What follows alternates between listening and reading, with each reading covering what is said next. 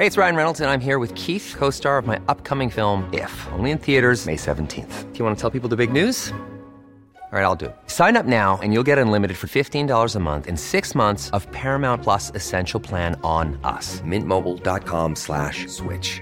Upfront payment of $45 equivalent to $15 per month. Unlimited over 40 gigabytes per month. Face lower speeds. Videos at 480p. Active Mint customers by 531.24 get six months of Paramount Plus Essential Plan. Auto renews after six months. Offer ends May 31st, 2024. Separate Paramount Plus registration required. Terms and conditions apply if rated PG. Tarde a tarde, lo que necesitas saber de forma ligera, con un tono accesible.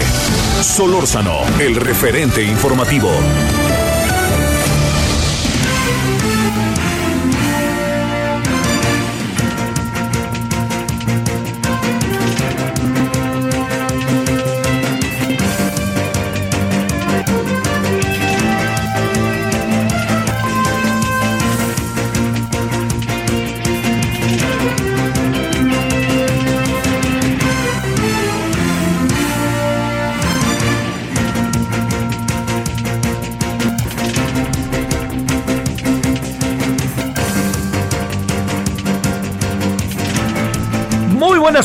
Tardes, ahora las 16 horas, casi casi en este momento con uno en la hora del centro, agradeciéndole que nos acompañe mucho calor, realmente sí está haciendo mucho calor, a lo que se suma una muy sui generis interpretación que siempre acabamos teniendo los ciudadanos sobre lo que significa en este caso el color, el semáforo color naranja, ¿no?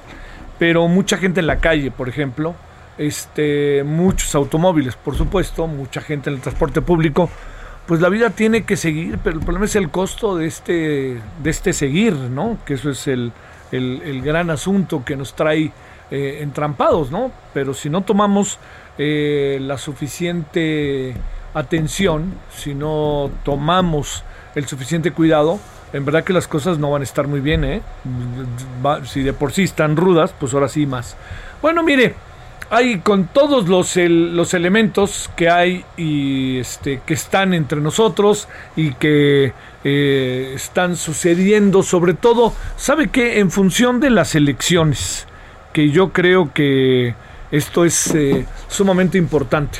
eh, porque las elecciones empiezan a pintarse de un cierto color violento que le voy a decir de por sí, de por sí, la- las elecciones eh, caminan con, eh, con problemas, ¿no? Digamos, los problemas de la rivalidad, de los adversarios, como usted le quiere llamar, de los que unos piensan de una manera, otros piensan de otra manera, bueno, todo ello.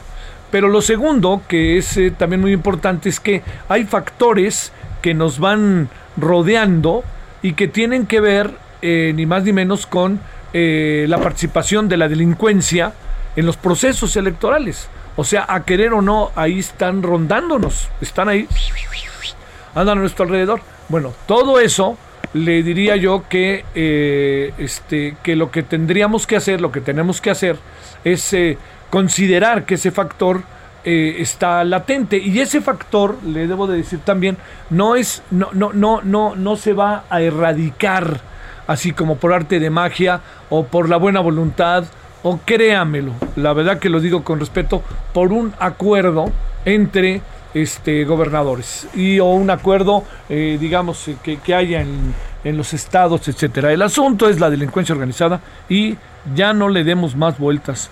Punto. La delincuencia organizada. Y esa delincuencia organizada se maneja, y también la delincuencia menor, ¿eh? digamos, todo es delincuencia al fin y al cabo. Pero eh, todo eso, también yo creo que lo que no se puede perder de vista es que todo eso que está pasando es porque hay un estado de las cosas, y ese estado de las cosas es de inseguridad.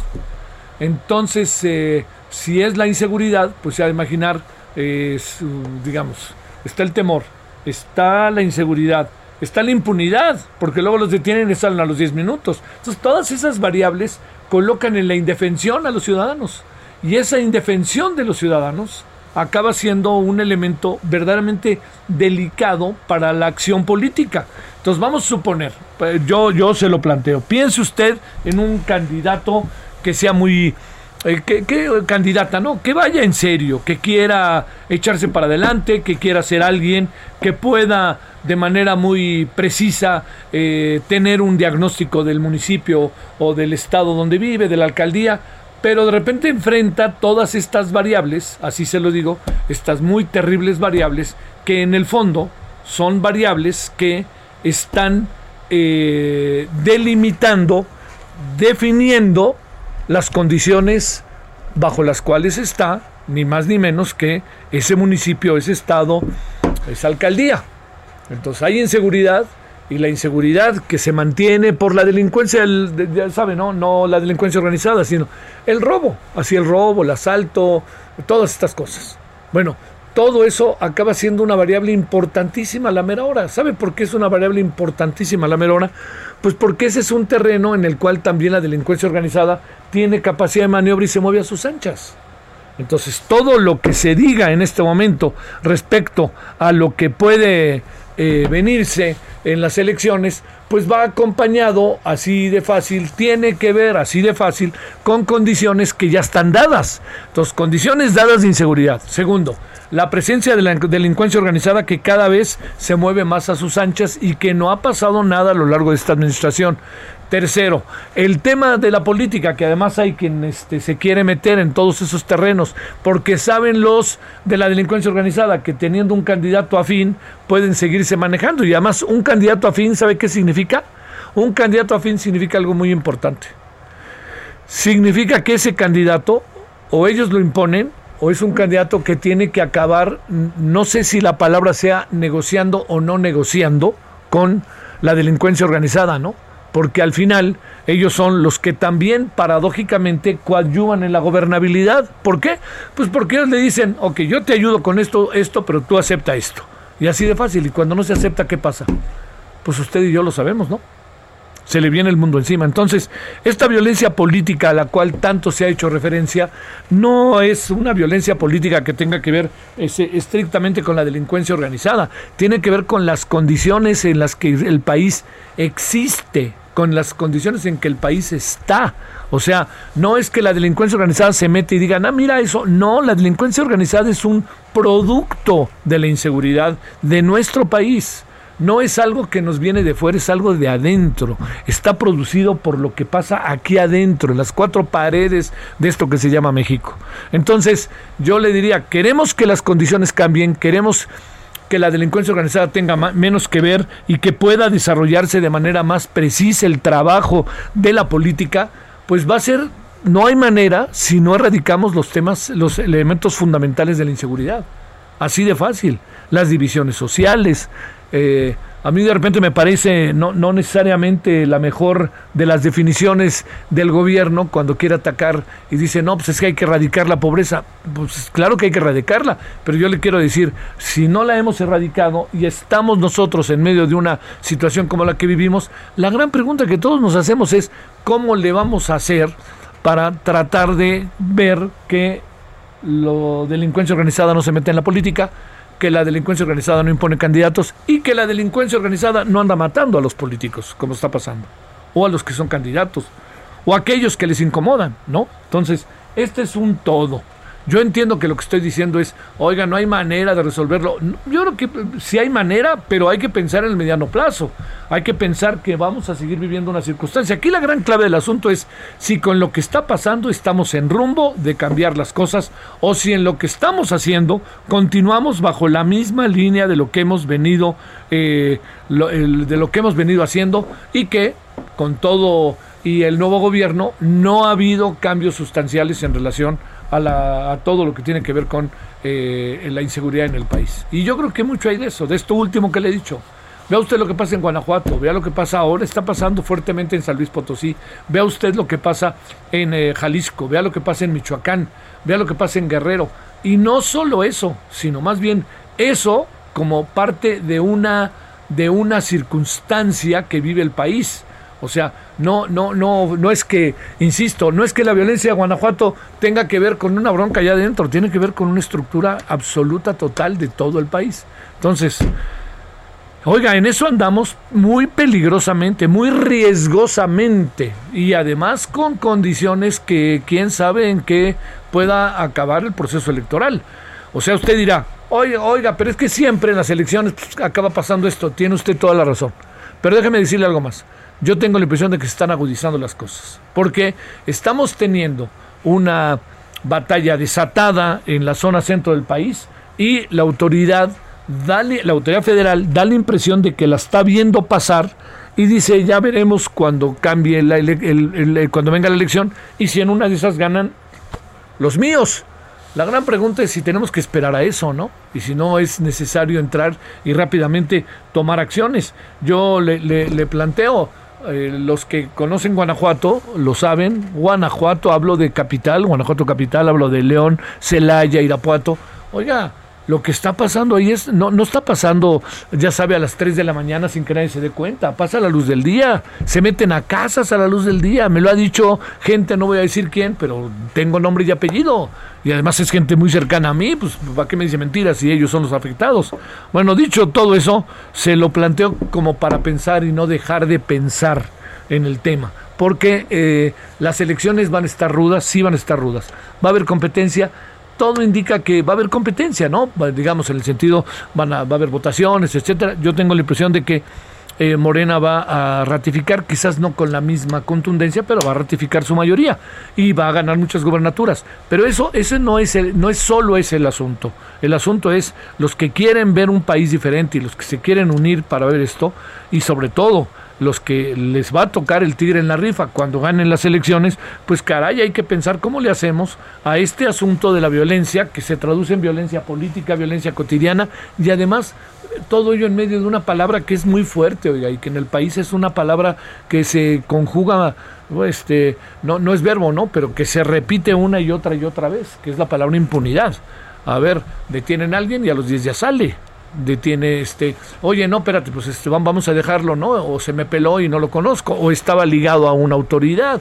Entonces, esas cosas, yo sé que lo que estoy diciendo, todos en este país lo sabemos, pero también sé muy bien que lo que sucede es que eh, estamos en medio de una situación que ya no podemos dejar pasar de largo. Ya, ya digamos, esta, esta temporada electoral eh, puede ser muy, muy riesgosa, muy riesgosa, se nos puede venir encima muchos procesos de violencia que ya están de alguna otra manera apareciendo, que si, que si la, violencia política es a los políticos, pero la violencia política es para crear condiciones de los que ejercen la política se vean obligados para diseñar o actuar bajo ciertas condiciones. Bueno, eso se lo planteo como uno de estos asuntos grandes. Y el segundo asunto que le quiero plantear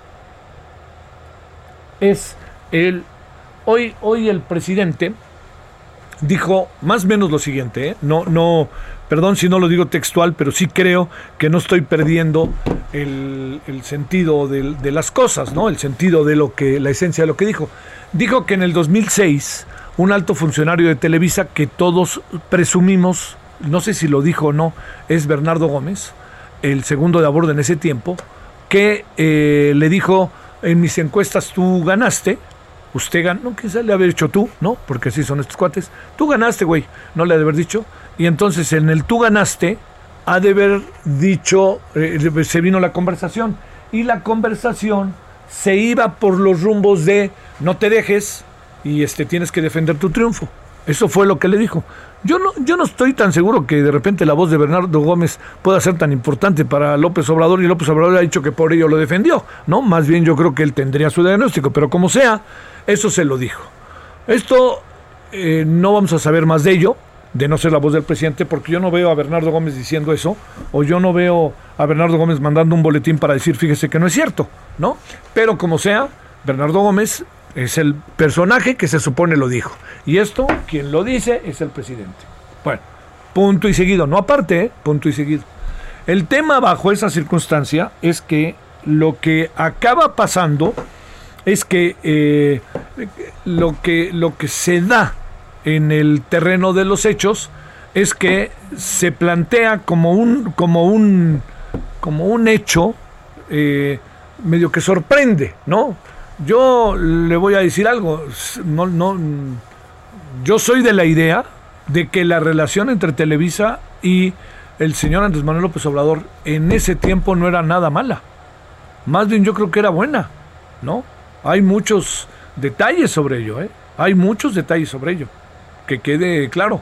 No, no, no, no quiero decir que Televisa es bueno por ello, ¿no? Pues, cada quien sabrá lo que hace, ¿no? Pero en ese sentido, perdóneme, si recordamos y nos echamos para atrás, tan mala, tan mala, tan mala, no era, ¿eh? No era.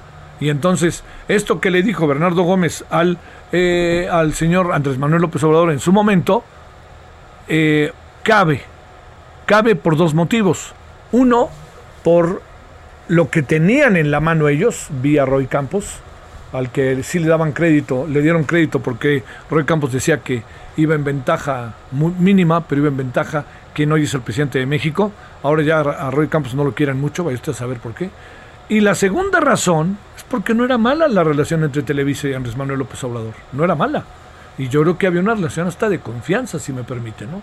Pero bueno, por lo pronto, eh, lo único que le alcanzo yo a decir es que eso queda en, el, en el, ahora sí que, que, no sé si en el anecdotario vaya a pasar algo, yo no creo que pase nada. Yo creo que hay que esperar a ver qué dice el señor Felipe Calderón, porque al fin y al cabo, pues se le estaba diciendo Bernardo Gómez al presidente que Felipe Calderón no ganó, sino ganó este Andrés Manuel López Obrador.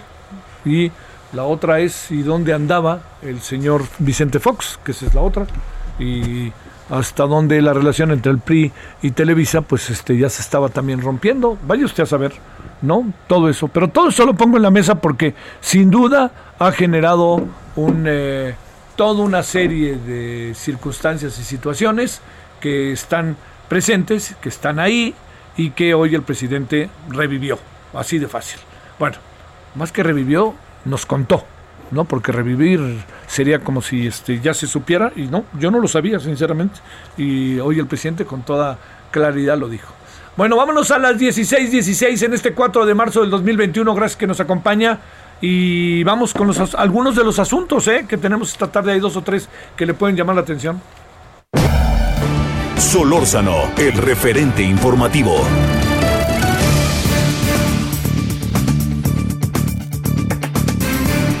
Bueno, eh, mire, eh, hay una... Hay muchas cosas que sobre el COVID están entre nosotros. Eh, algunas, pues bueno, tienen que ver, la mayoría, ¿no? Las más preocupantes con la salud. Las otras tienen que ver con algo que es, pues la pérdida de empleo, la ubicación de, nuestro, de nosotros en el ámbito laboral, en fin. Jorge Sales Boyolí es abogado experto en Derecho Laboral y coordinador del Comité de Derecho Nacional de la NADE y socio director de la firma Sales Boyoli. Bueno, ¿por qué hablar con él? Porque él tiene un diagnóstico de lo que ha pasado respecto de lo que ha pasado respecto respecto al mercado laboral que ha sucedido entre enero del 2020 y enero del 2021. Bueno, maestro Jorge, gracias. ¿Cómo estás? Buenas tardes. Bien, Javier, muy buenas tardes. A ver, pregunto, ¿Cuáles son esos efectos a los que estoy haciendo referencia? ¿Hay muchos, hay pocos? ¿Qué le ha pasado a la planta laboral y a los trabajadores? Mira, eh, lo que ha pasado es que se ha precarizado el empleo. Eh, hay, hay datos que vistos de manera superficial eh, se quedan cortos. Por ejemplo, la tasa de desocupación en México es una tasa de desocupación similar a la que tiene Taiwán, ¿no? Este, Taiwán tiene una tasa de desocupación del 3.8, Alemania del 4.5 y México del 4.7. Viendo esos datos podríamos decir, parafraseando a alguien, que estamos requete bien, ¿no? Sin embargo, la tasa de desocupación o de desempleo no nos dice mucho de la riqueza o pobreza de un país. Eh, si hacemos un comparativo con los datos que publicó INEGI el 25 de febrero pasados, que es una fotografía de enero del, eh, de la prepandemia de enero del 20 a enero del 21 hay cosas interesantes. Por ejemplo, la población subocupada se duplicó, pasó de 4 millones 100 mil a 7 millones 800 mil. ¿Qué es la población subocupada? Para hablar de esos primeros síntomas de la pandemia, eh, Javier. La población subocupada es aquellas personas que están en el mercado laboral, pero que trabajan menos de 35 horas a la semana y no lo hacen por gusto, no es que quieran ser estudiantes y trabajar medio tiempo, es porque nadie eh, emplea el tiempo que a estas personas les sobra para trabajar. Y entonces están subocupadas, ese es el subempleo, ese se duplicó. Pero el dato que también llama la atención es que hay 20 millones de personas en este país que están demandando un empleo de tiempo completo. ¿Qué quiere decir eso? 7.8 millones de los que ya hablamos que están subocupados, que esos de entrada es un subconjunto que a veces no se ve porque te lo reportan con los 52 millones ocupados. Pero de esos 52, como te digo, hay 7.8 millones de personas que están subocupadas. Después están los desocupados abiertos. Esas son personas que no encuentran trabajo ya y que están buscando activamente. Allá hay dos y medio millones de personas. Y luego hay un dato bien interesante que algunos economistas eh, lo consideran que es un desempleo disfrazado. Y es un, es un pedazo, permíteme la expresión, de la población no económicamente activa, que se llama población no económicamente activa disponible. ¿Qué quieren decir estas personas? Son personas que ya se salieron del mercado laboral, no están presionando al mercado laboral, pero ya se dieron por vencidas en la búsqueda de trabajo. Ya se fueron a su casa, Javier. Ya están ahí en su casa y se dieron por vencidos. Pero si alguien fuera a su casa y les tocara y les dijera, ¿quieres trabajar? Trabajarían. Ahí tenemos nada más 10 millones de personas, 9.5 millones. Entonces, 9.5 de disponibles, más 2.5 de eh, desocupados abiertos, más 7.8 millones de subocupados, tienes 20 millones de personas que demandan un trabajo de tiempo completo, cuando la población económicamente activa del país es de 54 millones. Ahí tenemos uno de los primeros síntomas, Javier. Sí, oye, ay, ay, ay, a ver, eh, en lo que corresponde... Eh, digamos, a la eh, bajo una circunstancia en donde nadie, nadie está bajando los brazos, ¿no, Jorge? Todo mundo quiere entrarle, pero bajo la circunstancia de un proceso de recuperación tangible y real, ¿lo alcanzas a apreciar o no? Eh, sí, nada más que esto va a ser muy lento, Javier, eh, y además va a ser intermitente. Es también de justicia mencionarte, por ejemplo, que en diciembre hubo una pequeña mejoría en todos los indicadores poblacionales, pero diciembre es un mes atípico eh, por, muchas, por muchas razones. Sin embargo, ayer con los datos que presentaba el Banco de México y de los que tú diste cuenta puntualmente, creo que vamos a tener una recuperación que va a ser sumamente lenta en el mercado laboral y va a haber un proceso de precarización. Es decir, va a haber más empleo, pero va a ser empleo más precario. Algo no está bien con toda la fotografía completa del mercado laboral. En México ninguna persona que estuviera trabajando en el mercado laboral formal tendría por qué ser pobre. Y tenemos al 40% de la población económicamente, o sea, de la población que trabaja en pobreza laboral, o sea, que no les alcanza para la canasta alimentaria.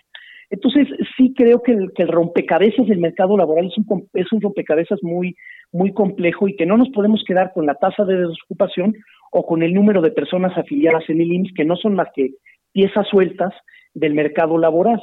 Eh, también es de justicia pues mencionar que eh, los indicadores laborales no son indicadores directos del bienestar o de la pobreza o riqueza de un país. Lo que reflejan son desequilibrios en el, mercado laboral, ¿no?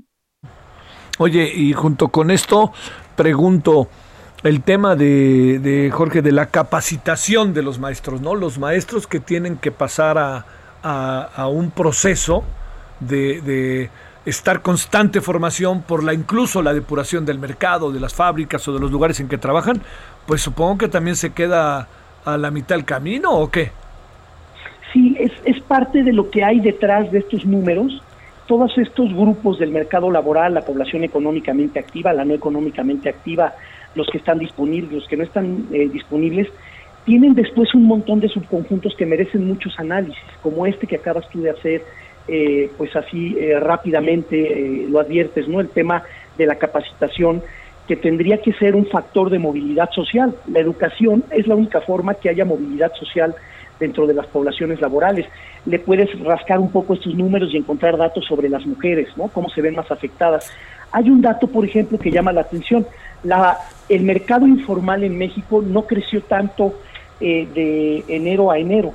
Y esto acepta lecturas como pensar que algo tuvo que ver todo el tema del outsourcing, donde a lo mejor había mucho del mercado informal. De la, de la masa crítica de personas que trabajan, el 55.6% es mercado informal. Entonces, claro, por eso tenemos indicadores de desocupación como Alemania, pero Alemania no tiene el nivel de informalidad que tenemos nosotros. Claro, claro. Bueno, Jorge, te agradezco mucho. Jorge Sales Boyolí, que has estado con nosotros. Muchas gracias. Gracias, muchas gracias. Bueno, vámonos. Eh, ya escuchó usted algo eh, de lo que está pasando con nuestro mercado laboral. Eh. No lo pierda, por favor, por ningún motivo de vista. Bueno, eh, a ver, quería yo ver ahí una cosa. Ahorita le digo. hay, hay opiniones, pues, sobre el tema de, de, este, de Ya le había contado el presidente en una mañanera, me dice Sergio Gallardo, oye Sergio, oiga Sergio, perdón, fíjese que no me acordaba, no me acordaba. O sea, gracias. Eh, este, le, quiero decir eh, que este, hay, hay otras opiniones. Hablo de lo que dijo el presidente respecto a que, eh, que no se dejara que porque había ganado las elecciones, que le había dicho un alto funcionario de Televisa. Bueno, traemos muchas cosas esta tarde. ¿eh? Pausa.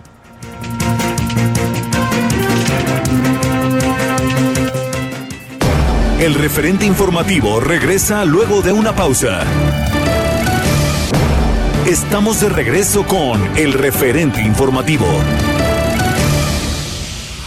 Muy buenas tardes, queridos amigos del Heraldo Radio. Estamos aquí en el referente informativo con Javier Solórzano. ¿Y, qué creen? Pues vamos a platicar esta tarde con Sujei Abrego. ¿Y de qué? Pues el tratamiento y vacuna anti-vejez más famoso en Europa. En México lo tenemos y todas las celebridades y famosos lo están usando, ¿no es así, mi querida Sujei? Claro, Moni, y es un gran secreto que les vamos a compartir. Y es que para rejuvenecer y sentirse más joven, no solo es importante combatir las arrugas, también debemos rejuvenecer nuestro cuerpo. El corazón tiene que estar sano, el cerebro alerta, los huesos y músculos más fuertes y tu sangre mucho más limpia. Ha llegado a México el famoso tratamiento suizo antivejes, que es una bomba de antioxidantes que promueve el rejuvenecimiento de adentro hacia afuera, retrasando el proceso de envejecimiento y no solo te verás más joven, tendrás más energía y sin marcas del tiempo. Tu organismo en su totalidad mejorará todos los órganos y tejidos funcionarán mucho mejor y te sentirás con más vitalidad y lo podemos tomar hombres y mujeres. Perfecto, hombres y mujeres hay que marcar en este momento. ¿A qué número, Sujei? 800 23 mil 800 23 mil o visitar granfin.mx pero además tenemos una gran promoción. Es completamente gratis este famoso tratamiento suizo y lo único que pagan son los gastos de manejo y de envío. Es un tratamiento suficiente para protegerte todo un año. Recuerda que pagando el envío ahorras, no te expones, lo recibes en la comodidad de tu hogar. Esta eficaz fórmula suiza hace que recuperes tu energía y estimula el rejuvenecimiento de la piel, eliminando arrugas, manchas y flácides. Luce 10 años más joven porque recuerda que tiene un precio en el mercado de dos mil pesos y solo lo adquieres a través del 800 2305 mil o visitando granfin.mx y ahora solo paga los gastos de manejo y de envío. Ve hace 10 años menos, más joven. ¡Qué emoción! Muchas gracias, Sujei. A ti, Moni, gracias. Solórzano, el referente informativo.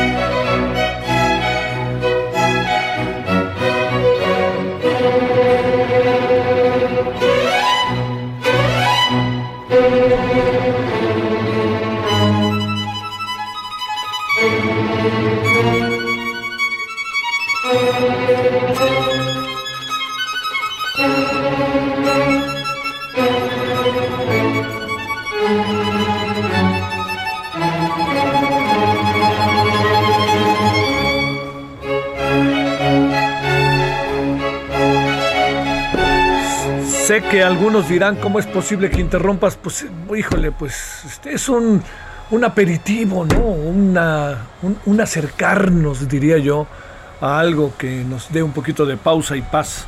Eh, y esto se debe a que en un día 4 de marzo de 1678 nació Antonio Vivaldi, compositor italiano.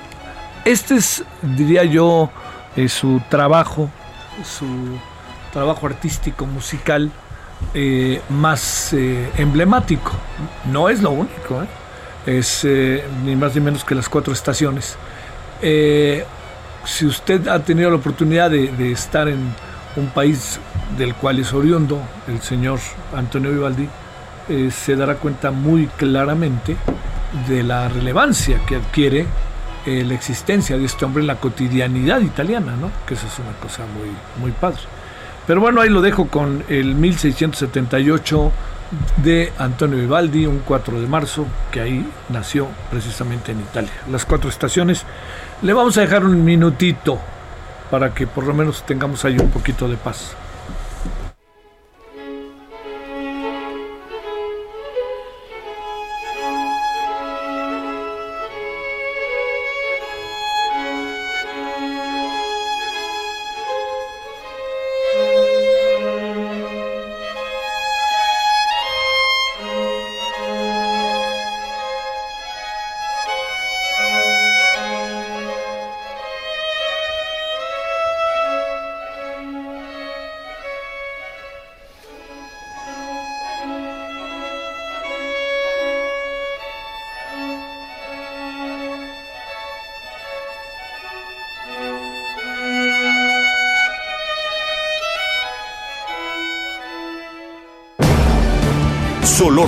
El referente informativo.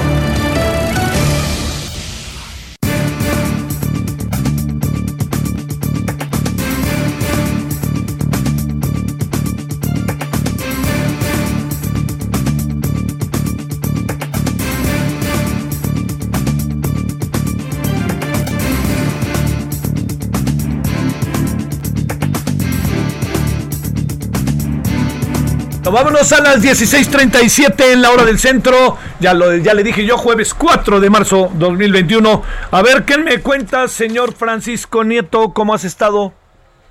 ¿Qué tal, Javier? Muy buenas tardes. Pues te cuento que hoy en la mañanera, en la conferencia de prensa, la secretaria de Seguridad, Rosa Isela Rodríguez, eh, presentó la estrategia de protección en contexto electoral con el propósito de darle protección a los candidatos en el actual eh, proceso electoral, acompañado, acompañando al presidente López Obrador, la secretaria de Seguridad Pública explicó que se heredó el partido de la delincuencia organizada y del cuello blanco, por lo que es necesario poner en marcha una estrategia para que no sea amedrente a los aspirantes a un cargo eh, público. En ese sentido, los aspirantes eh, a, a, presidentes municipales serán el principal foco de atención y habrá coordinación con los eh, con los gobernadores. Entre las acciones destaca la de establecer mesas de trabajo con la Secretaría de Gobernación, con la misma Secretaría eh, de Seguridad, con los partidos políticos, con las fiscalías y con las autoridades locales para compartir alertas que permitan prevenir y atender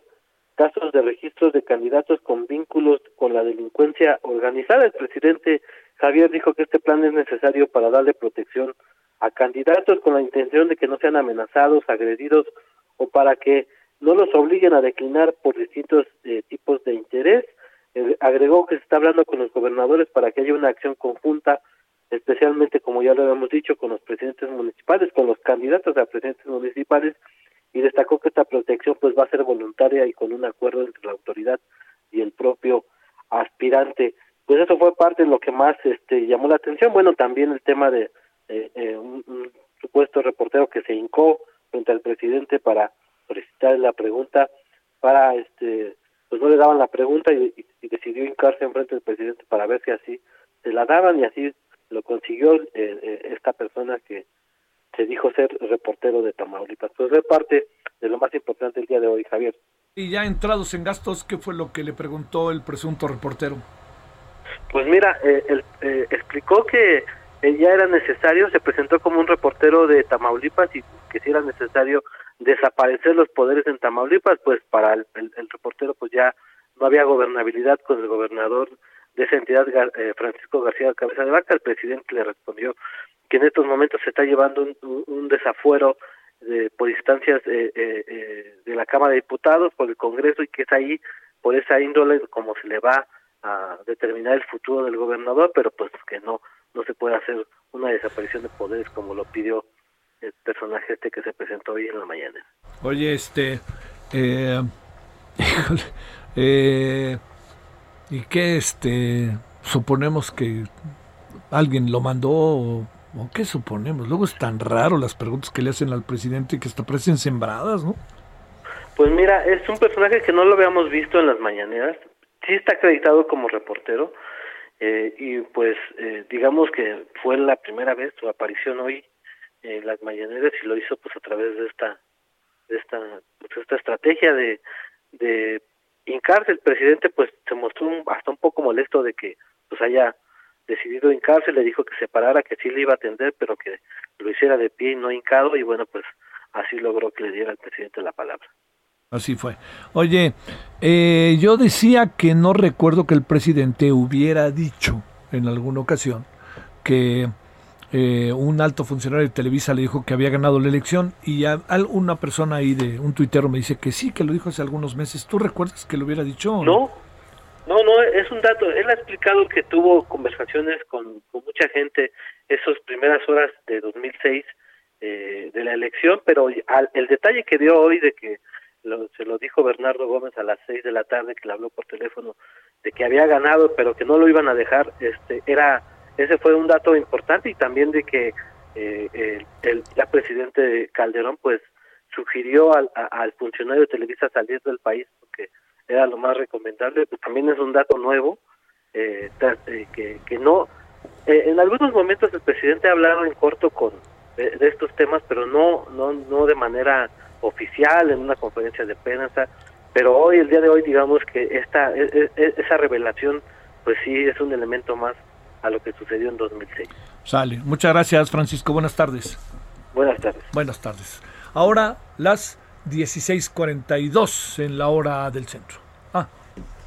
Vámonos con Nayeli. Nayeli Cortés, perdón. Aquí andaba, si no me di cuenta, perdóname, Nayeli. ¿Cómo te va?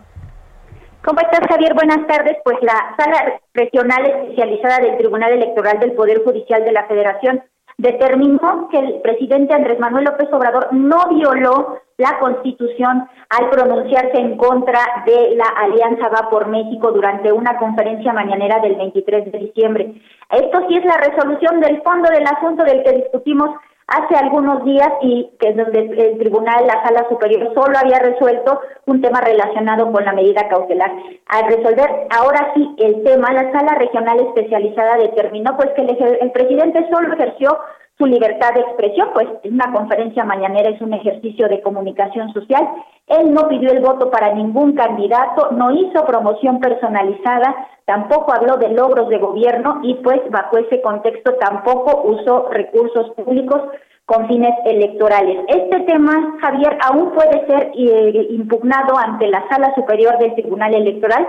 Sin embargo, pues hasta ahora todas las resoluciones relacionadas con la mañanera pues han sido eh, en un sentido de confirmar la libertad del presidente Andrés Manuel López Obrador para expresarse incluso sobre estos temas relacionados, eh, en este caso con una coalición, eh, pues en ejercicio de su libertad de expresión. Es el reporte que tenemos. Sale, oye, esto significa la, que se dio esto en una ocasión y, se está analizando una ocasión o el presidente puede seguir planteando lo que quiera en este sentido. Pues eh, mientras él, según la resolución de la sala regional especializada, mientras él no llame al voto a favor o en contra de algún partido o candidato, mientras él no haga promoción personalizada, es decir, no eh, trate de eh, ensalzar su imagen, digamos, con motivo de la elección y no hable de logros de gobierno vinculándolos con el tema electoral, es decir, poniéndolos como un ejemplo de que pues la gente debe de votar por él porque logró X, Y o Z, él puede seguir hablando en las mañaneras, de eh, criticando al viejo régimen, a la Alianza Va por México, mientras no pida eh, el voto a favor de Morena o pida el voto en contra de la Alianza por México. Con esas circunstancias hay necesidad de pedir el voto, pues ni para qué, ¿no? Eh, pues ese es el gran debate, Javier, que, que pues parece que no es necesario ponerle todas las letras para hacerlo. Sale. Muchas gracias y buenas tardes. Gracias. Buenas tardes. Gracias a hasta allá Nayeli. Bueno, vámonos ahora que son, eh, vámonos con París. Oye, París, rarita la renuncia de Fabián Medina ya a la Cancillería, ¿no? Así es, Javier, y es que esta mañana de jueves sorprendió la renuncia de Fabián Medina, jefe de la oficina del secretario de Relaciones Exteriores Marcelo Ebrard, uno de los hombres más cercanos al canciller, y es que en su cuenta de Twitter señaló que a partir de hoy decidió emprender nuevos proyectos fuera de la Secretaría, sin darnos motivos de su salida de la Cancillería. Y bueno, él también aprovechó para desearle éxito al secretario Marcelo Ebrard y, y pedirle que mire por el bien de México. Y recordar que Fabián Hernández eh, Medina Hernández fue el suplente de Ernest Cervera cuando se desempeñó como diputado federal en 2015-2018 por Morena. ¿Y quién es René Cervera? Ni nada más ni menos que el coordinador de asesores y jefe de la oficina del jefe de gobierno del Distrito Federal, Marcelo Ebrard. Y bueno, también Fabián Medina fue parte del equipo de transición de la Secretaría de Relaciones Exteriores y quien trabajó con Abraham Zamora del equipo de Luis Videgaray para conducir la transición en el cambio de gobierno eh, de Enrique Peña Nieto a eh, López Obrador y como dice sorprendente esta renuncia sin dar motivos sobre cuál eh, qué habrá motivado su salida de la Cancillería, Javier. Pero no sabemos bien a bien a qué se debió, aunque diga circunstancias o algo así especiales que ponen su propio texto, ¿no? Así ha sido muy hermético y también hemos, eh, eh tanto la Cancillería sobre esta renuncia, solamente eh, señaló que es para emprender nuevos proyectos fuera de la Secretaría, pero no no quiso, no se ha abundado más. La, Cancillería también ha, guardado silencio respecto a esta renuncia de, de, Fabián Medina que se dio en las últimas horas y como dices, eh, ha sido todo, todo hermético, Javier. Pero es un personaje, París, cercano realmente a Marcelo, ¿eh? Así es, es uno de los, personajes que se ha mantenido más cercano, uno de los operadores también principales en la Cancillería, quien llevaba eh, negociaciones con la Unión Europea y con la y con el gobierno de Estados Unidos sobre el tráfico de armas. Y sorprende esta esta renuncia que se presenta el día de hoy. Bueno, ya llevaba desde el primero de diciembre encabezando esta oficina con, eh, con Marcelo Ebrard. Y bueno hoy sin más ni más eh, renunció a esta a este cargo que ya tenía más de dos años Javier. Sale eh, muchas gracias. Ah, no, espérame, Paris, antes, ¿qué pasó con los mexicanos hospitalizados allá por el accidente en Imperial o en Imperial, como dicen en Los Ángeles, en California? Así es, Javier, y es que cinco mexicanos permanecen hospitalizados en San Diego y en Palm Springs tras el accidente registrado el pasado 2 de marzo en Imperial, California, entre un tráiler y una camioneta que transportaba a 25 personas, a 25 migrantes. Y es que la Cancillería informó que tres de los mexicanos hospitalizados en San Diego, dos son adultos y se encuentran estables, aunque presentan varias fracturas. El tercero es un menor de edad y se encuentra entubado, mientras que los otros dos hospitalizados en Palm Springs se encuentran estables con fracturas y uno de ellos dio resultado positivo a COVID-19. Y bueno, recordar que este accidente en el que perdieron la vida a 13 personas, 10 de ellas eran mexicanos. De los connacionales fallecidos, tres eran originales de Oaxaca, tres de Michoacán, uno de Guerrero, uno de Morelos, uno de Nayarit y uno de Baja California. Y bueno, el consulado de Calex, eh, Caléxico señaló que las autoridades de Estados Unidos determinaron que había una segunda camioneta que también transportaba migrantes y también resultó accidentada. La patrulla fronteriza reveló que esta segunda camioneta que transportaba a este grupo de migrantes también resultó eh, con un percance automovilístico. Sin embargo, eh, ya eh, las personas se encuentran fuera de peligro y fueron presentadas ante las autoridades. Las personas, y bueno, el Consulado de México en San Diego también gestionó un permiso humanitario para que la madre de un menor de edad de, de estos accidentados pudiera ingresar a Estados Unidos para visitar a su hijo y bueno, el consulado de Caléxico, Caléxico va a apoyar a las familias de las víctimas que deseen repatriar los cuerpos a México, Javier. Sale, chico asunto, ¿eh? feo además desde todos los sentidos. Gracias, París, buenas tardes. Buenas tardes. ¿Cómo no va a ser feo si resulta que, bueno, los migrantes tratan de pasar a Estados Unidos? Resulta que cuando se dan las cosas, eh, se sube una camioneta, la camioneta acaba entrando por un pequeño hueco que logran hacer y en ese proceso del se logran hacer el hueco se meten, entran ya, van seguramente con buena cara y resulta que chocan y se mueren algunos de ellos, otros quedan con vida, pero todo en medio de una situación realmente terrible, así de fácil. Bueno, Iván Saldaña, cuéntanos.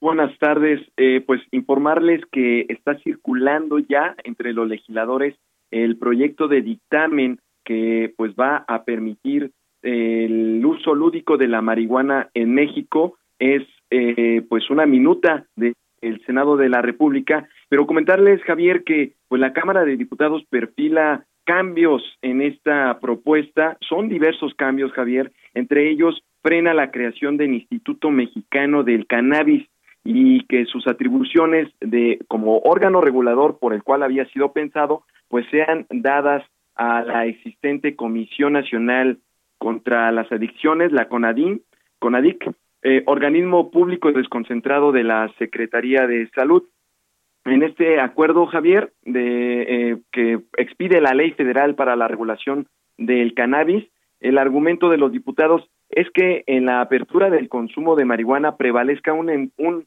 enfoque de salud, más no de intereses comerciales y económicos, también a fin de evitar mayor burocracia al crear un nuevo instituto y mantener la política de austeridad.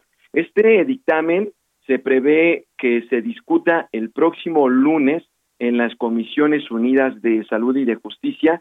No contempla cambios al gramaje permitido, pero sí hace diversas eh, eh, precisiones, en, por ejemplo, en sanciones. También modifica las bases para otorgar licencias de producción de la hierba. En total, son 64 artículos de esta, de esta ley y los diputados prevén aprobar eh, los sin cambios de los senadores, 11 artículos nada más, modificar eh, técnicamente la técnica legislativa que le llaman o para mejorar su redacción, 28 artículos, realizar modificaciones de fondo en 15 artículos, suprimir 7 e incorporar 5 nuevos. Entre otros cambios, Javier, eh, platicarles que también, por ejemplo, está eh, pues que queda prohibido el consumo de cannabis en, en lugares denominados como 100% libres de humo de tabaco, pero en este también hacen énfasis que eh, la realización de, perdón, que todo el consumo, autoconsumo, se tenga que realizar también eh, directamente en casas o en su caso también, o sea, en domicilios particulares o en su caso, pues para uso compartido debe ser producida en asociaciones de cannabis. Javier, son diversos cambios los que se vienen, un documento de 375 páginas, el cual pues ahorita estamos desmembrando para pues seguir ofreciendo mayores detalles. Oye, ¿tú presumes que eh, esto estará siendo aprobado? Sí, Javier, el problema, y a decir de diputados de oposición como Marta Tagle, es que pues eh, no se están respetando o no se prevé que se respeten los tiempos que se tiene que dictaminar eh, para, para dictamen, porque se les debe de entregar hoy eh, eh, a, las juntas directivas de las comisiones acordaron este proyecto. Entonces se les entrega inmediatamente a los integrantes de las comisiones y para y ellos tienen deben de tener cinco días para estudio. Entonces pues se prevén dispensas de trámites y el lunes se prevé su aprobación y el martes se quiere también aprobar en el pleno de la Cámara. Eh, que se aprueben comisiones el día lunes y el martes ya en el Pleno. Buena noticia, vamos a ver hasta dónde llega, pero buena noticia, Iván. Gracias. Buenas tardes a todos. Gracias. Alan Rodríguez, a ver, en un menos de un minutito, cuéntanos qué anda pasando del plantón de indígenas. Hola, ¿qué tal Javier? Amigos, muy buenas tardes. El día de hoy, ocho indígenas desplazados de la comunidad de Tierra Blanca, Oaxaca, se pusieron en huelga, en huelga de hambre, perdón, para exigir al presidente de la República, Andrés Manuel López Obrador, que atienda sus solicitudes, las cuales vienen pidiendo desde hace aproximadamente dos meses. Ellos piden que la Guardia Nacional se instale en su comunidad, donde los hechos violentos han desplazado al por lo menos 500 personas personal de gobierno y personal del gobierno federal ya han atendido esa solicitud y les han ofrecido nuevamente una mesa de trabajo. Sin embargo, ellos no van a romper su huelga de hambre hasta que el presidente de la República atienda sus solicitudes. Por lo pronto, Javier, es el reporte que tenemos desde el centro histórico de la Ciudad de México. Para precisar nada más, Alan, ¿en qué calle es? Esto es enfrente del Palacio Nacional, sobre el circuito del Zócalo de la Ciudad de México, en el punto donde se encuentra instalado desde hace aproximadamente dos meses el campamento de los indígenas desplazados. Bueno, porque por ahí también andan filmando una película, ¿no? Es correcto, pero estas filmaciones se realizan durante la madrugada, es lo que hemos podido observar y pues eh, evidentemente pues no se está grabando hacia la zona donde se encuentran los indígenas. Adiós, Alan, gracias. Muy buenas tardes. Bueno, vamos a una pausa. Ahora, después de la pausa, le voy a contar qué vamos a ver esta noche.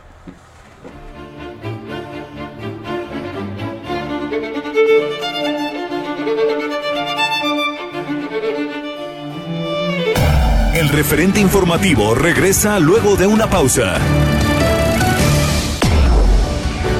Tarde a tarde, lo que necesitas saber de forma ligera, con un tono accesible. Solórzano, el referente informativo.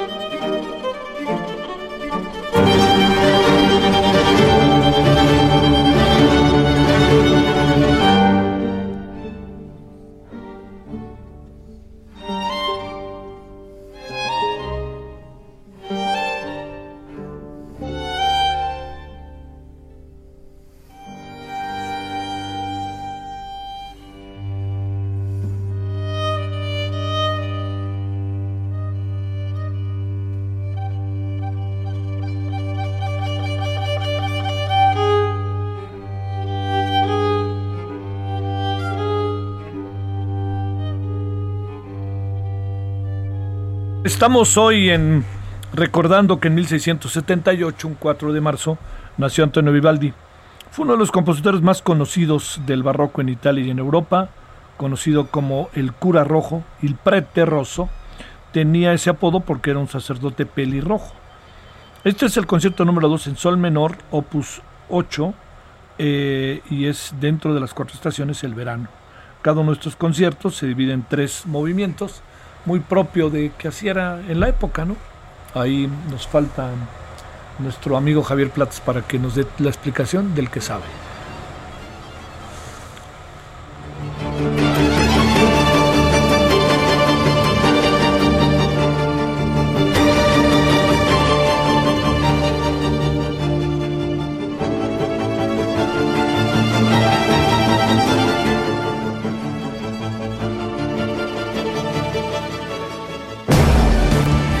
Solórzano, el referente informativo.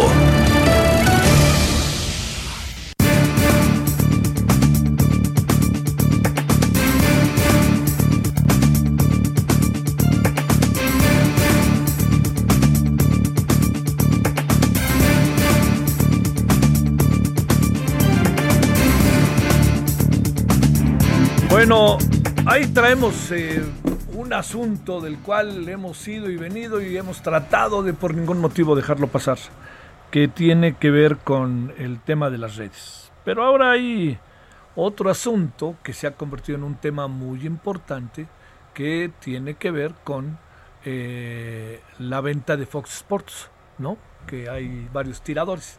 Entonces, vamos a, si le parece, a dos, a dos asuntos, ¿no? A estos dos asuntos. Primero, Sergio Legorreta, socio de Dentons Tech Latinoamérica y el Caribe. Sergio, te saludo con gusto, ¿cómo estás? Javier, ¿qué tal? Muy buenas tardes. Saludos a ti y a tu auditorio. Gracias por la oportunidad de platicar con ustedes. Eh, nosotros somos los agradecidos. Primero, a ver, México valora regular redes sociales, así lo pusimos. Eh, ¿Qué tendríamos que hacer? A ver, ¿y qué te parece? ¿Cuáles serían como los términos eh, justos de entrar en una situación que no es de México, sino es del mundo entero, pero que tiene su parte evidentemente para cada nación del mundo, ¿no? Adelante, Sergio. Claro, pues mira, Javier, yo creo que el tema, eh, primero, como muchos han dicho, no es sencillo. Justamente yo creo que eh, le diste el clavo. El primer tema es la globalidad. Estos nuevos medios de comunicación, medios de difusión que configuran las redes sociales, pues operan en todo el mundo. Entonces, eh, el que un país busque regular eh, es, complicado porque puede ir en contrasentido de lo que otro país quiera y etcétera. Y para estas plataformas, pues es, comprensiblemente muy difícil eh, atender las, a, las necesidades y requerimientos específicos de un país.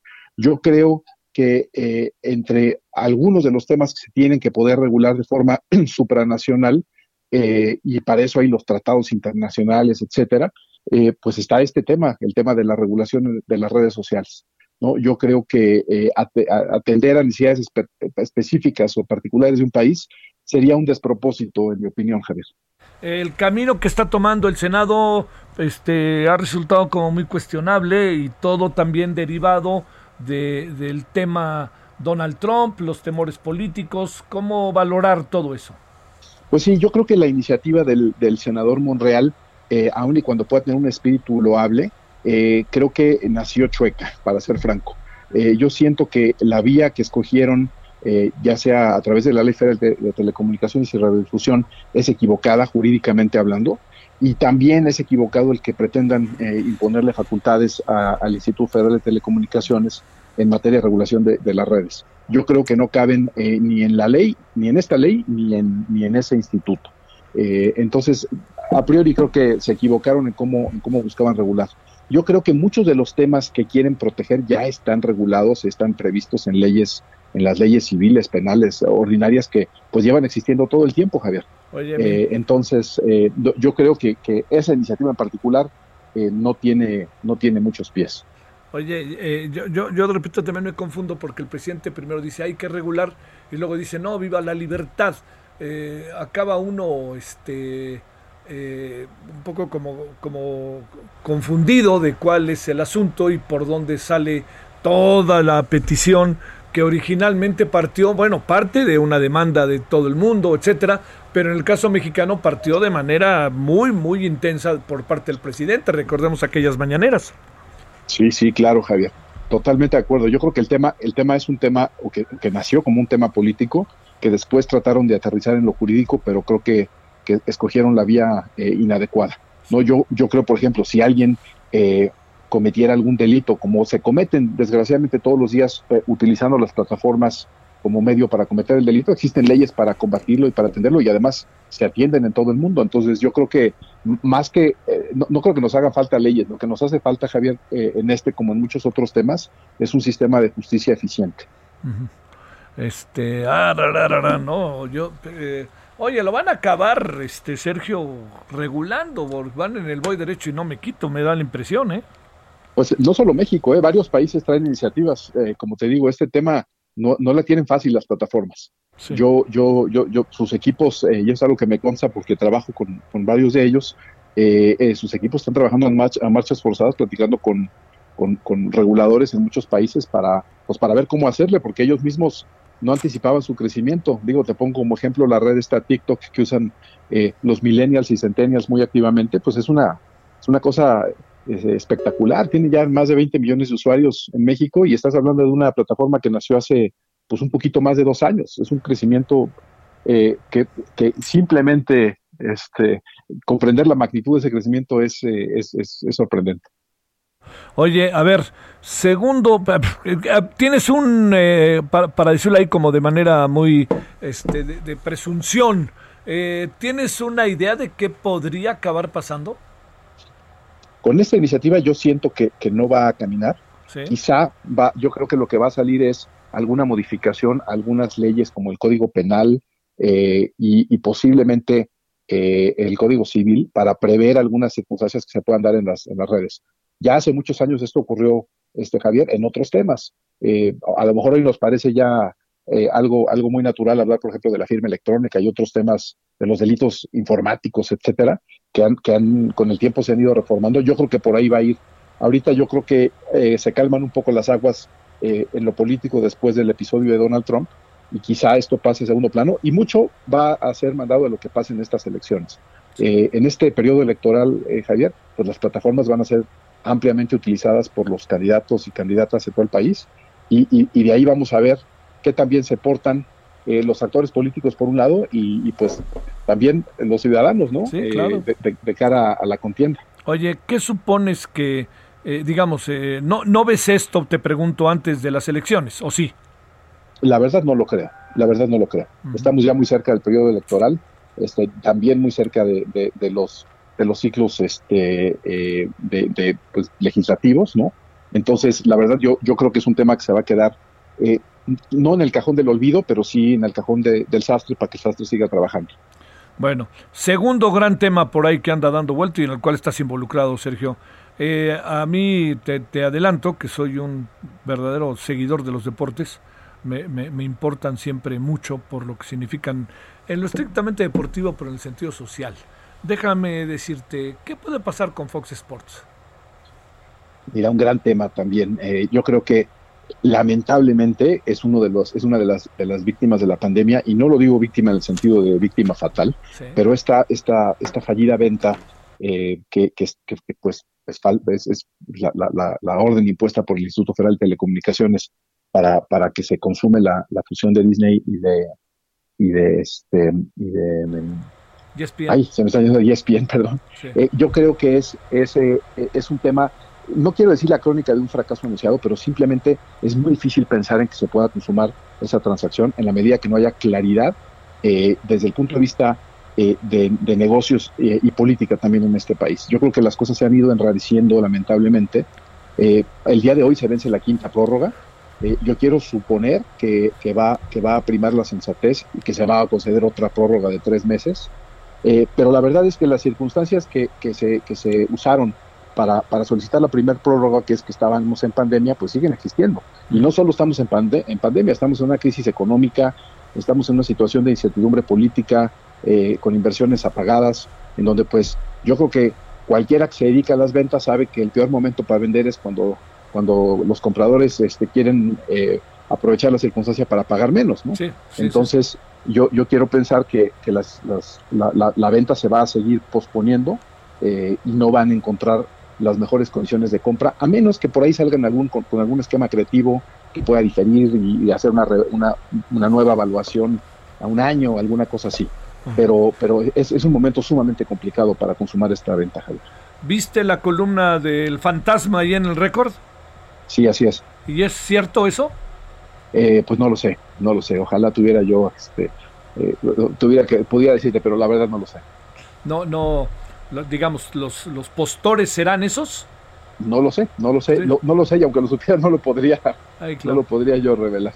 Oye, este, eh, se estará diluyendo Fox Sports porque ya ves que tanto ESPN como Fox se le están pasando, pues también Fox Sports particularmente y ESPN México están despidiendo personal.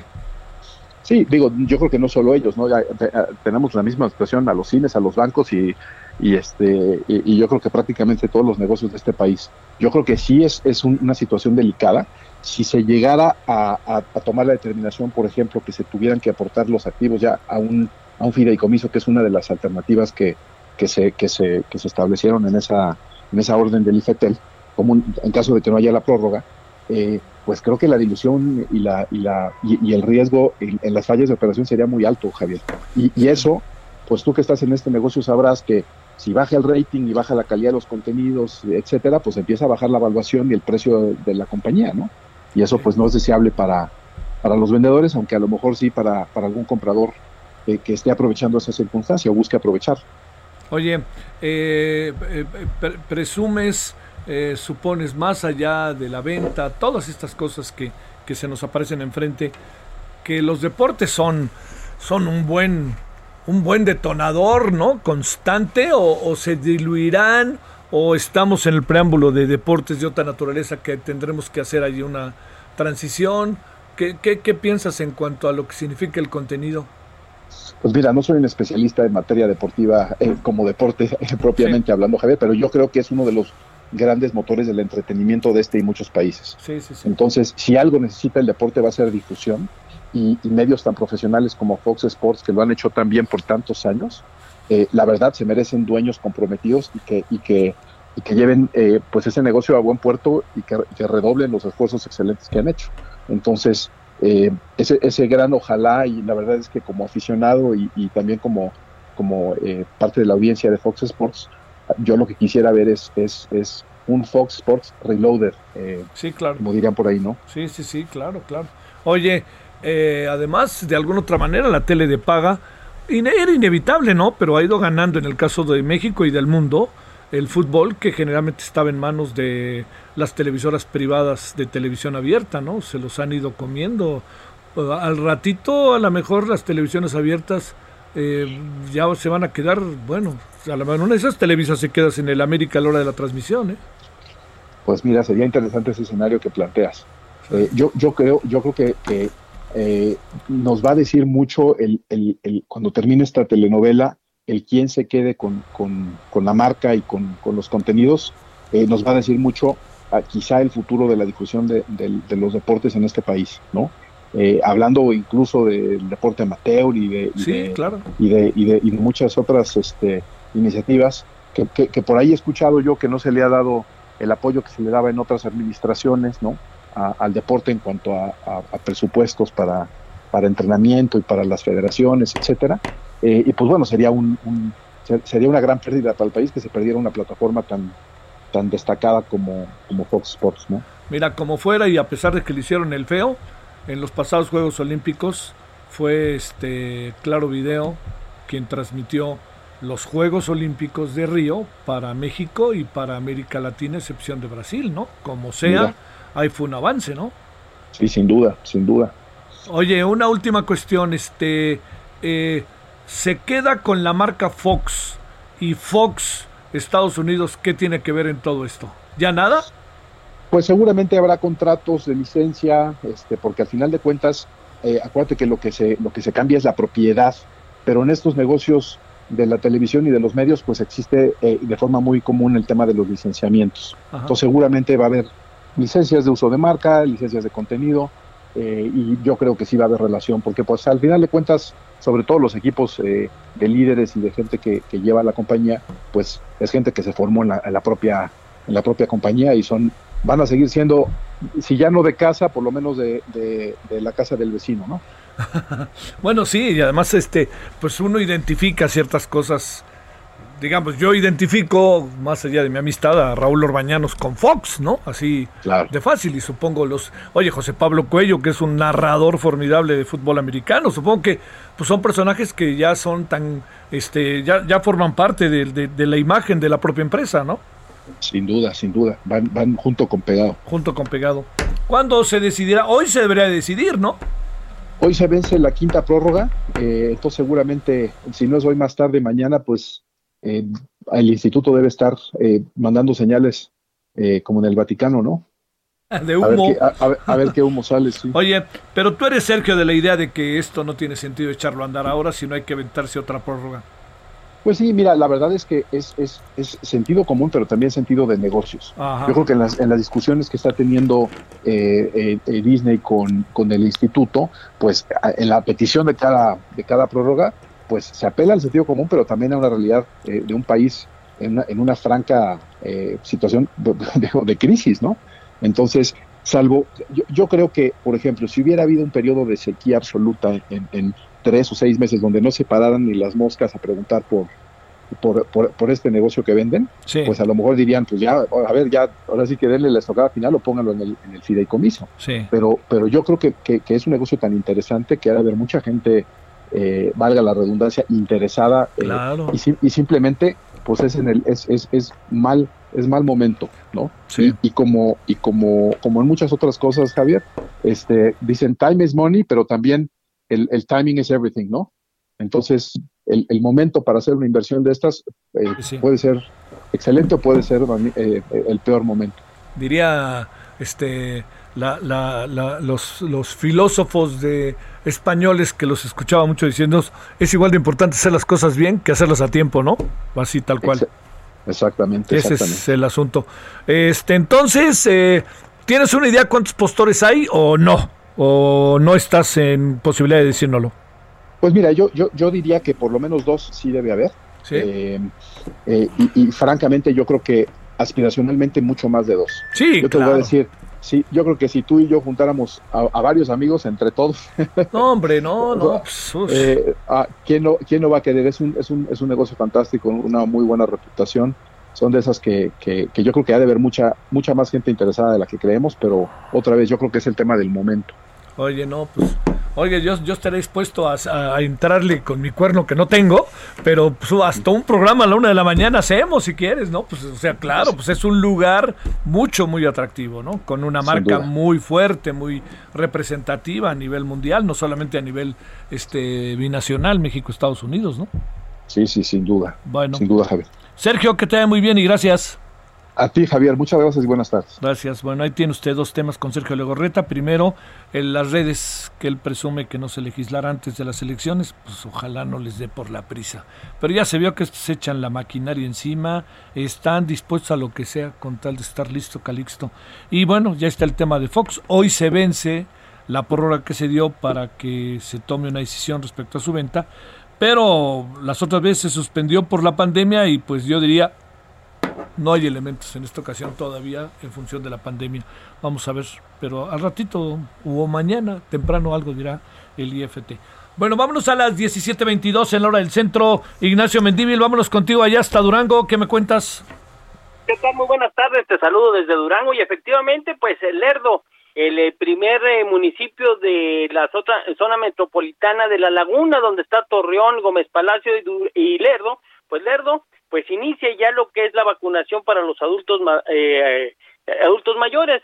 El eh, alcalde Homero Martínez Cabrera de, destacó que son diez mil dosis de vacunas las que se tienen disponibles para distribuirlas en 13 módulos de vacunación, que son los centros de salud del municipio y que bueno, pues estará personal especializado para poderlas aplicar y evitando de que haya emigración de otros municipios a este procedimiento en el municipio de Lerdo. dijo que es eh, un motivo para festejar porque así eh, tendrán la posibilidad los adultos mayores de evitar el contagio y que pues se perezcan por esta causa. También habló de que es un territorio importante dentro de la comarca lagunera, están hablando de 1.900 kilómetros cuadrados con cinco villas, 53 comunidades rurales, 23 e-, ejidos y que todos ya están listos para que esta vacunación que hoy inició pues se esté dando de manera este, segura, tranquila, con las medidas eh, reglamentarias y protocolarias. Hasta este momento no ha habido reclamo alguno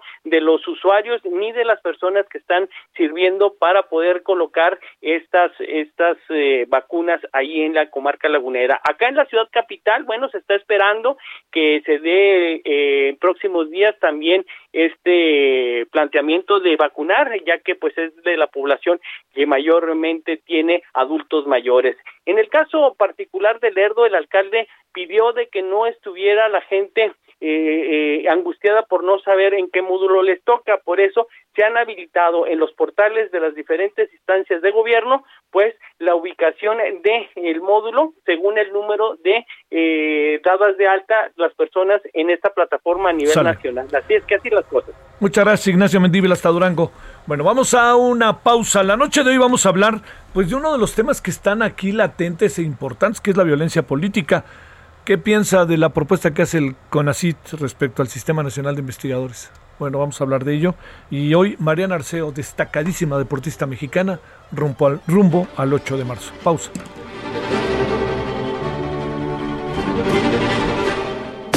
El referente informativo regresa luego de una pausa.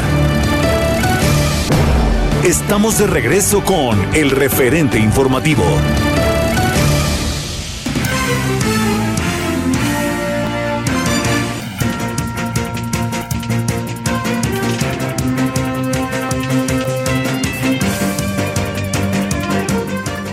Puebla, la corrupción no se perdona. El gobierno del estado combate desde tres frentes. Contención diaria para evitar que las acciones de los servidores públicos se desvíen y sus integrantes se corrompan. El fortalecimiento de las instituciones con leyes y procedimientos justos. Y sanciona a los corruptos. Hoy se actúa con honestidad. Gobierno de Puebla, hacer historia, hacer futuro. Solórzano, el referente informativo. Salga de esta iré corriendo a buscarte. Te diré con los ojos lo mucho que te echo de menos. Guardaré en territo todos los abrazos, los besos. Para cuando se amarren el alma, la pena y el miedo. Me pondré ante mi madre y de rodillas. Pediré perdón por las veces que la descuide. Brindaremos por los que se fueron sin despedida. Otra vez, otra vez. Pero mientras los pájaros rondan las casas nido, una primavera radiante avanza con sigilo. Hubo gente que me dijo, a mí nunca me han dado un abrazo. A mí nunca me habían tocado sin pedirme nada a. Frente a las puertas del infierno de Rodán, empecé a dar abrazos. Dos aves enjauladas con tantas ganas de volar que olvidamos quién es este remanso.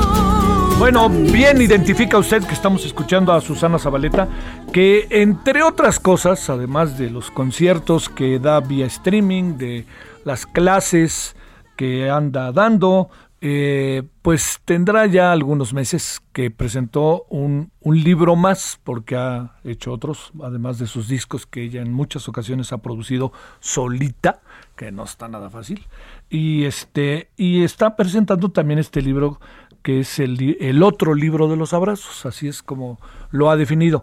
Es un libro muy atractivo, con un diseño muy peculiar, muy propio de ver exactamente las condiciones en las que ella trata ¿no? de desarrollar un, un testimonio, un libro, para que eso pueda convertirse en algo atractivo en el contenido y atractivo en la forma y que nos diga algo en la forma, que eso es de las cosas importantes. Yo le quiero agradecer profundamente que esté con usted y con nosotros. Susana Zabaleta, ¿cómo has estado? Profe querido, ¿cómo está usted, licenciado? Yo muy contenta. A ver, cuénteme por qué contenta, entre otros muchos motivos. Pues primero por el libro, porque me, me, me da mucho gusto que, este, eh, que, que, la gente le esté gustando el libro y me da gusto que me lo pidan de diferentes partes de la República y yo se los mande, que además se los mando autografiados y, se los, y no les cobro más. Em, y, y, bueno, siempre cuando uno hace algo y es una sensación y es un gusto universal, pues uno se pone muy contenta, profe, ¿no? Pero no es para menos. A ver, eh, le pregunto, este, eh, pensar en los abrazos ahora que no hay abrazos, ¿qué hacemos? Pues yo creo que es cuando más ganas dan de, dar abrazos. Yo creo que este año que hemos estado en, en la distancia y en, y en la angustia y en la introspección y en muchas cosas que a veces ni siquiera queremos, este, pues nos asusta, ¿no? Nos asusta pensar todo lo que necesitamos al ser humano, todo lo que necesitamos a nuestros amigos, a los amores, a los abrazos, a, tantas cosas que ciertamente el ser humano no puede vivir solo, ¿eh? No, no, y más que nunca está más que confirmado. Este, eh, y, y, en todo eso, a ver, eh, una pregunta que creo que la otra vez que platicamos se la, se, la hice. Eh, ¿De dónde viene esta idea de los abrazos? Que este es el otro libro de los abrazos, pero ha habido muchos abrazos anteriormente. ¿De dónde viene? ¿Qué es lo que pasa por su cabeza que dice, a ver, este es un tema en el cual yo me tengo que detener? Pues yo creo que de la ausencia de, profe, yo creo que en mi casa no eran, no, no, no eran de las personas, no eran una familia que se abrazaba no, no, no, vaya, yo no tuve muchos abrazos de peque. Y, y cuando más lo necesité, que fue mm, este en, algún momento de mi vida que, que estaba muy solita, me di cuenta que un abrazo puede cambiarte, puede cambiarte eh, la sensación de vida, eh, la sensación de bienestar, la sensación de protección, te puede unir al otro ser humano, puede quitarte los miedos, em, puede, puede hacer tantas cosas. Un abrazo es tan mágico y sobre todo depende de, de, con, de quién lo recibas, de, de, de quién sea el que te dé ese abrazo. Entonces yo cuento mi, mi, mi, historia de un lado, que es la historia de mi vida, del porqué de los abrazos y, y, del por qué me puse a dar abrazos para, para conectar con, con, con la gente que, que, que, lo necesita, ¿no? Para conectar con el ser humano, que eso es una de las cosas más bellas que le puede pasar a un artista, conectar con, con el otro ser humano.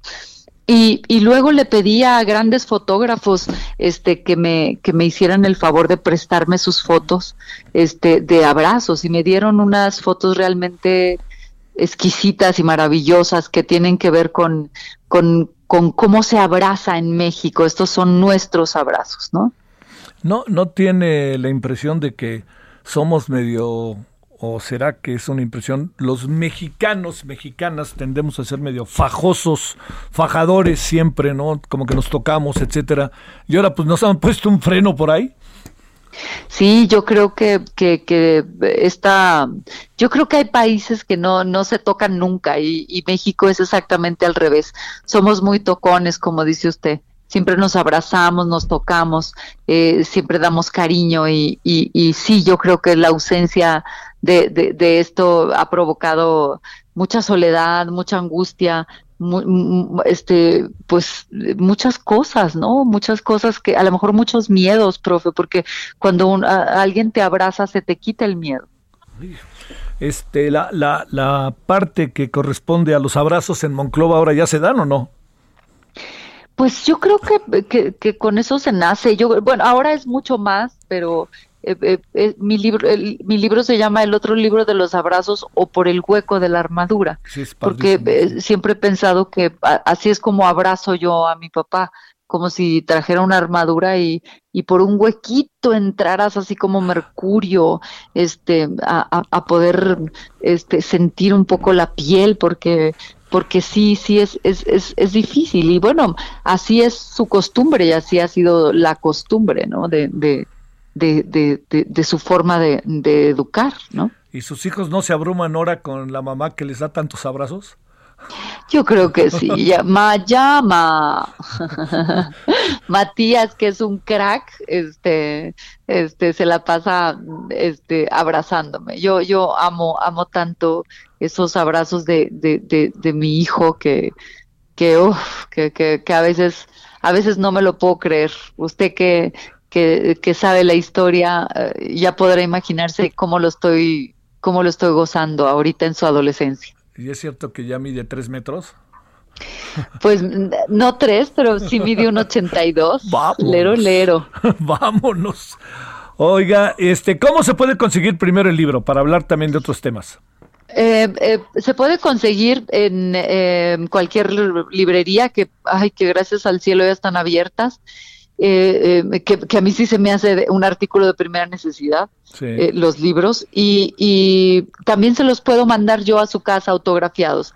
Eh, si se meten a mi página, van, van, a ver cómo, cómo es muy fácil hacerlo y lo tendrán en su casa sin ningún costo extra, nada más que sí les pido paciencia, porque sí. me da mucho gusto decirlo, pero, pero este, estoy... Hay demanda, hay demanda. Es, hay demanda, qué padre, Eso ¿no? No, cómo no, cómo no.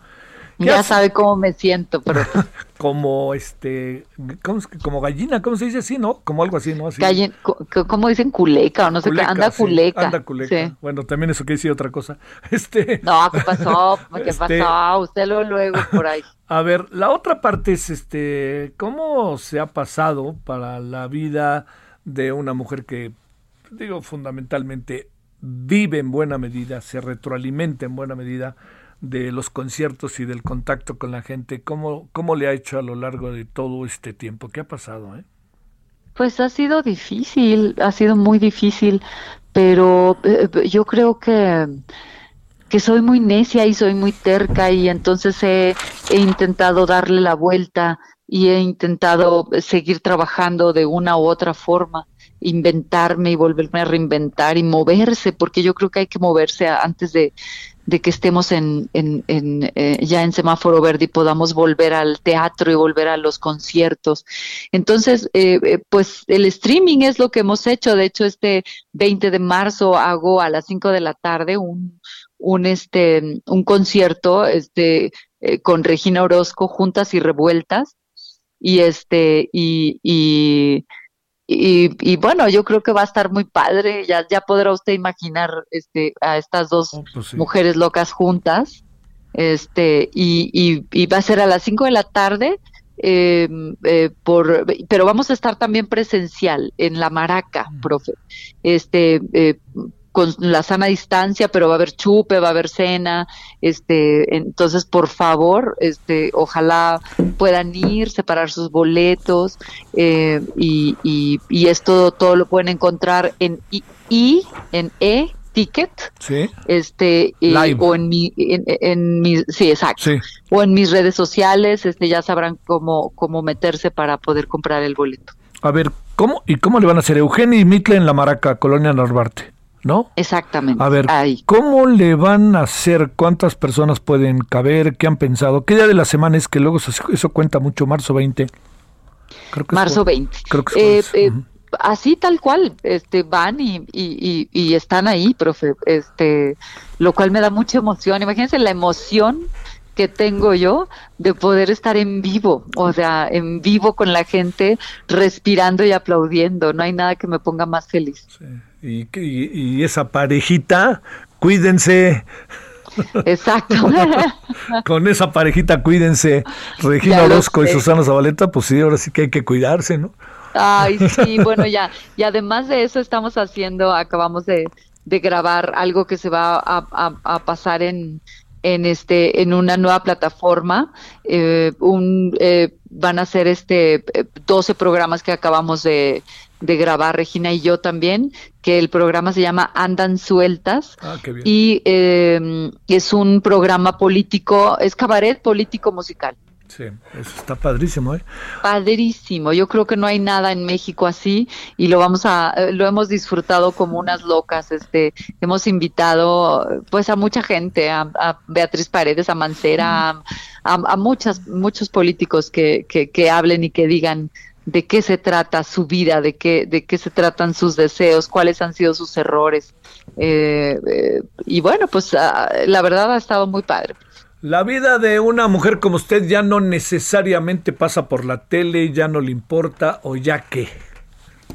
Pues si me invitan a hacer algo padrísimo con un personaje increíble, por supuesto, yo no estoy peleada con nada. Yo, yo, yo, lo que quiero es yo, a mí me gusta llegar a la gente pero, pero quedarse en lo mismo no quiero, profe, yo no quiero seguir haciendo las mismas cosas. A mí me gusta darle la vuelta, ¿no? Este, darle la vuelta, así como como, como la gente ahora está en redes sociales y de repente puede abrir este una página donde te enseñan cosas maravillosas que pasan en, en Europa, en Estados Unidos, ¿por qué no hacer la misma calidad nosotros? ¿no? Yo, yo eso, eso quiero, ojalá, ojalá se logre ¿no? la calidad y, y el contenido. Me da enorme gusto tener la oportunidad de conversar contigo, Susana Zabaleta. Igualmente, y gracias por haber escrito lo que son los abrazos en mi libro. Mire, ese fue para mí un honor. Este, muchas gracias, Susana Zabaleta Ramos. Muchas gracias, profe. Hasta luego. Que olvidamos que en este remanso también se ve la vida pasar cuando se queme. Solórzano, el referente informativo. Bueno, ¿sabía usted que tres de cada cinco niños y niñas que perdieron un año escolar en el mundo durante la pandemia viven en América Latina y el Caribe, pasando por México, por supuesto? Bueno, este es un gran estudio que ha hecho UNICEF y le hemos pedido a Astrid Hollander, jefa de educación de UNICEF México, platicar del tema. Astrid, ¿cómo has estado? Te saludo con gusto. Buenas tardes.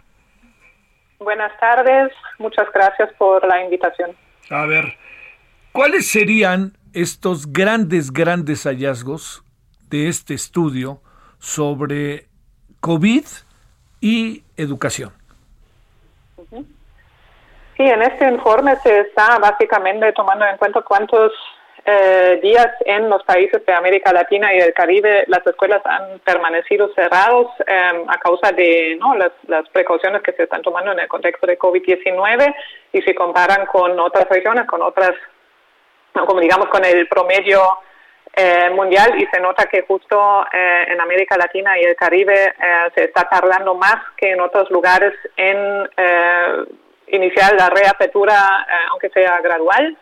Eh, de los espacios educativos. Entonces es um, una preocupación para UNICEF, también para otras agencias del Sistema de Naciones Unidas, um, de ver estas cifras, porque sí um, sabemos que aunque haya como continuidad educativa y esfuerzos grandes de, de, mantener la educación a través de otros medios, sabemos que, que esto perjudica los aprendizajes de muchos niños y niñas, el acceso a estos aprendizajes para especialmente poblaciones en situación de vulnerabilidad y también em, la experiencia de otras emergencias muestra que también en estas situaciones aumenta el abandono escolar. Entonces vemos que va a haber un impacto muy grande en, em, en bueno, la vida de la niñez y la adolescencia, pero también en em, los logros educativos de, todos, de toda la región.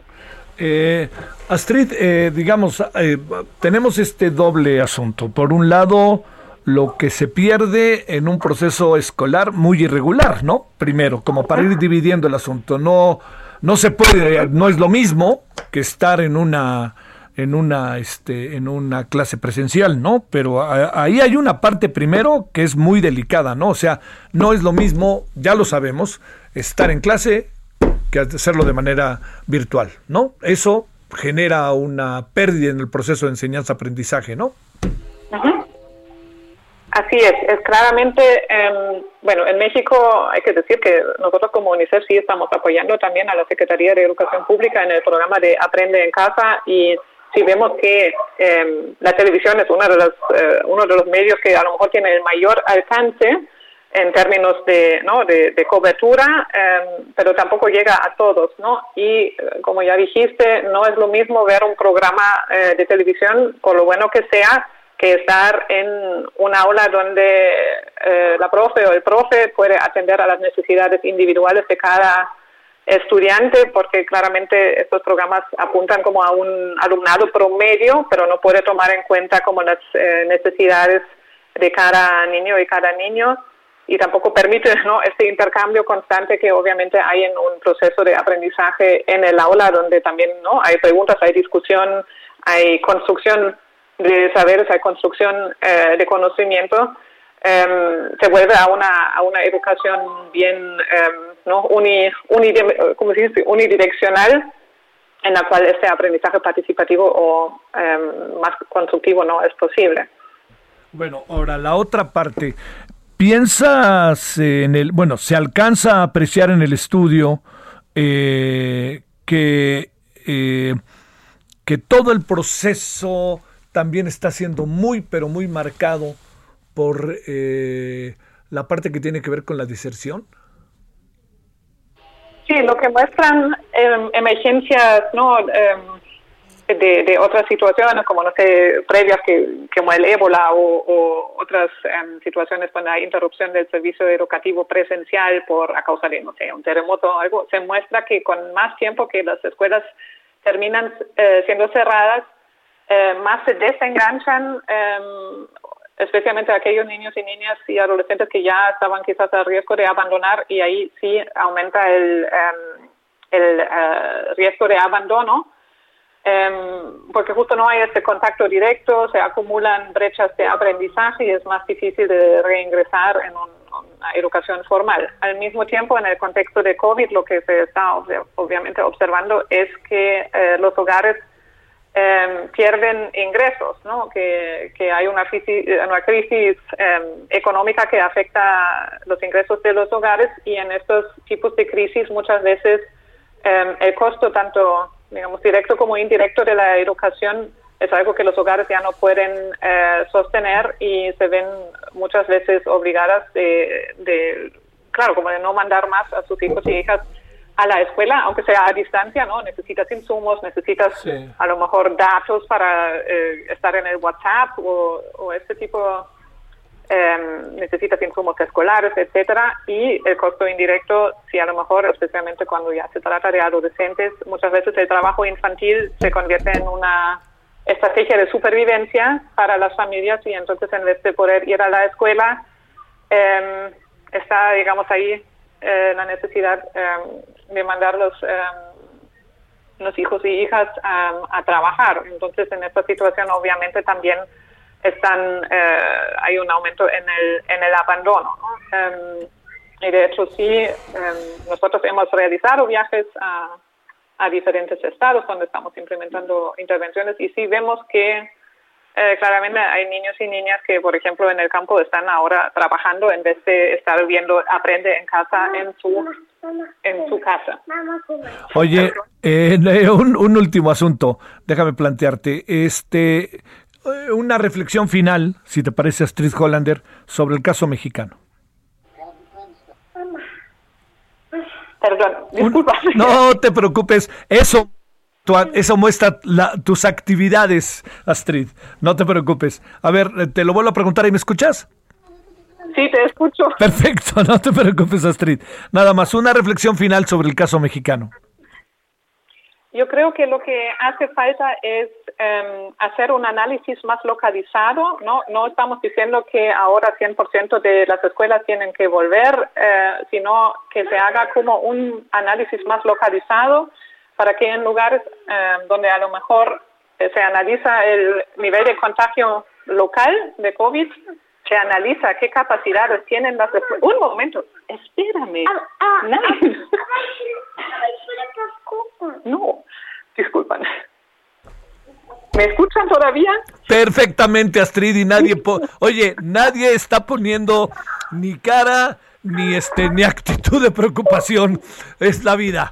Este bueno lo, que quería decir es que sí em, quisiéramos ver como que haya como una preparación eh, con más enfoque a nivel local a las condiciones que existen en los em, municipios, eh, en las escuelas y las comunidades educativas en específico, donde se, se analiza obviamente el riesgo de salud, seguramente hay eh, municipios o comunidades donde ya está más controlada la ah, pandemia y en la cual las em, las comunidades educativas tienen la capacidad de implementar protocolos em, y las medidas de mitigación necesarias para em, para de alguna manera crear un regreso de lo más seguro posible. ¿no? Sabemos que el riesgo en estos momentos nunca puede ser cero, pero hace falta hacer este balance en el interés superior de la niñez, em, no solamente de los riesgos eh, de salud, pero también de otros riesgos que tienen que ver no solamente con la educación, pero también con su protección y bienestar. Claro que las escuelas no solamente son lugares de aprendizaje, pero también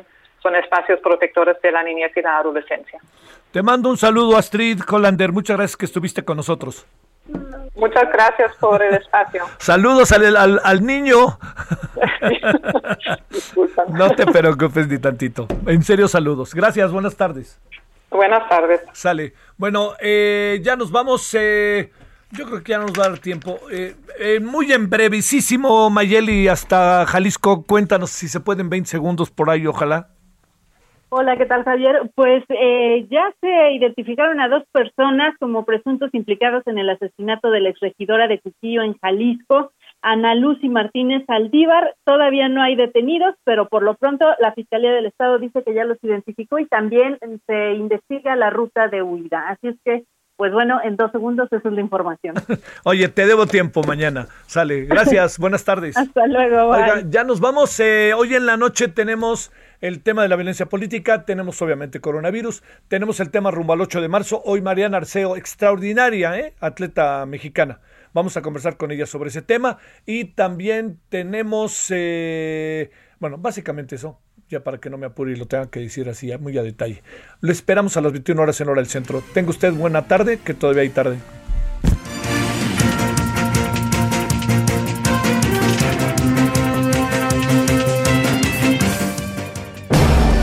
Hasta aquí, Solórzano, el referente informativo.